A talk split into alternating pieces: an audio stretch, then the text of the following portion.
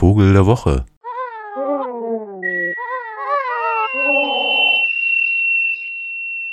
Es lässt sich ja nicht verleugnen, es ist Frühling geworden.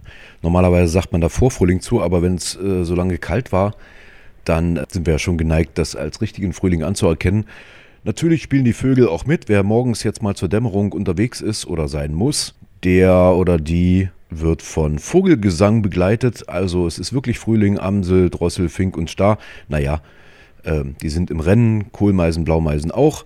Und die Spechte hört man mal äh, ab und an. Die machen jetzt nämlich ein Balzgeräusch durch ihren Schnabel an Bäumen, die gut klingen. Also meist auch so tote Bäume, vielleicht auch hohle und die dann recht weit zu hören sind, um ihr Revier zu markieren.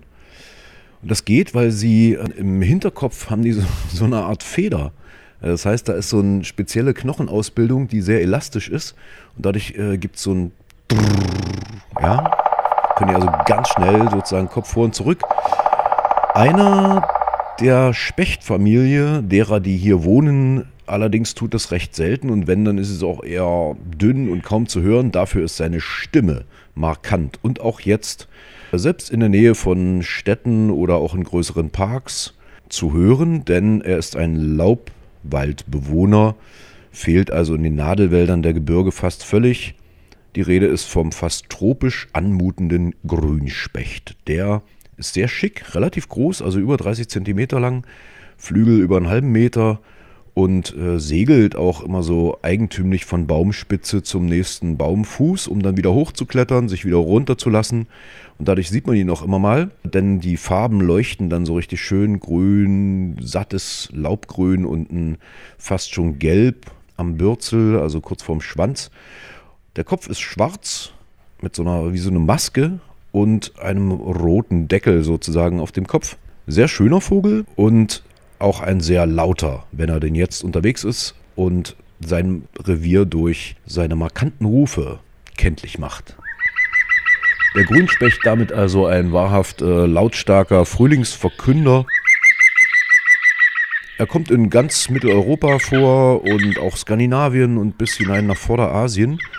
Ist auch gar nicht unbedingt selten, aber jetzt auch nicht so häufig wie der Buntspecht beispielsweise. Durch seine eigentümliche Gestalt und dadurch, dass er gerne auf dem Boden hüpft, bis zu 25 Zentimeter in einem so einem Sprung, also wie so ein Aufziehvogel, boing, boing, boing, fällt das schon immer mal auf, wenn man durch den Wald läuft. Also nicht auf dem Weg lang, sondern wirklich durch das Laub. Dann äh, hüpft da möglicherweise so eine grüne Gestalt mit schwarzer Maske um Ameisen und andere Insekten am Boden zu finden. Darauf ist er nämlich spezialisiert. Also auch wie so ein paar Tropenvögel, die da im Urwald den Ameisen regelrecht folgen.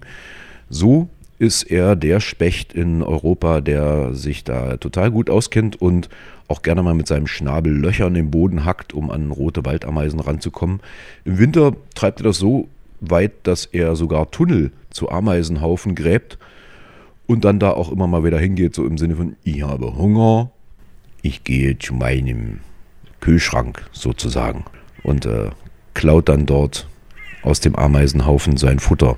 Muss er natürlich relativ viel fressen, weil er ist ja relativ groß ähm, und damit das auch klappt, ist er den ganzen Tag unterwegs.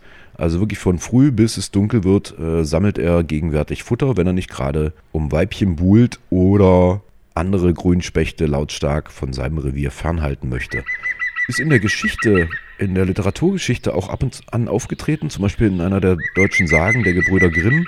Ähm, da geht es eigentlich um die Springwurzel.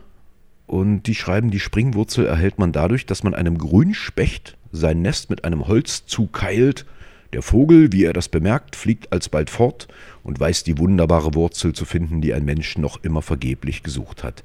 Er bringt sie im Schnabel und will sein Nest damit wieder öffnen, denn er hält sie vor den Holzkeil, so springt er heraus wie vom stärksten Schlag getrieben. Ja, ja, die Springwurzel. Ähm, der Grünspecht weiß, wo man sie findet und wie man sie benutzt. In der Bernsteinhexe von Wilhelm Meinhold, da spielt der Grünspecht regelrecht eine zentrale Rolle. Der erscheint äh, nämlich einer Frau als vermeintlicher Geist oder Teufel und sammelt die Haare eines Toten ein, die er in sein Astloch transportiert. Denn als sie eines Morgens, ehe denn die Sonne aufgegangen gewesen, von ihrer verbotenen Gräberei zurückkommt und in den Wald niedersteiget, höret sie flugs sich zur Seite einen Grünspecht, so sicherlich die alte Liese selbsten gewesen, so erbärmlich schreien, dass sie in das Gebüsche tritt, zu sehen, was er hätte. So sitzt nun dieser Specht auf der Erden vor einem Flusch Haaren, so rot und ganz so gewest seind wie den alten Seden seine, burrt aber mit einem Schnabel voll auf, wie er ihrer gewahr wird und verkreucht sich damit in ein Astloch. Ja, ja, ja, ja, ja, ja, ja, ja, der Grünspecht, ob seiner absonderlichen Erscheinung dann doch den Menschen nicht ganz geheuer, wenigstens in der Bernsteinhexe.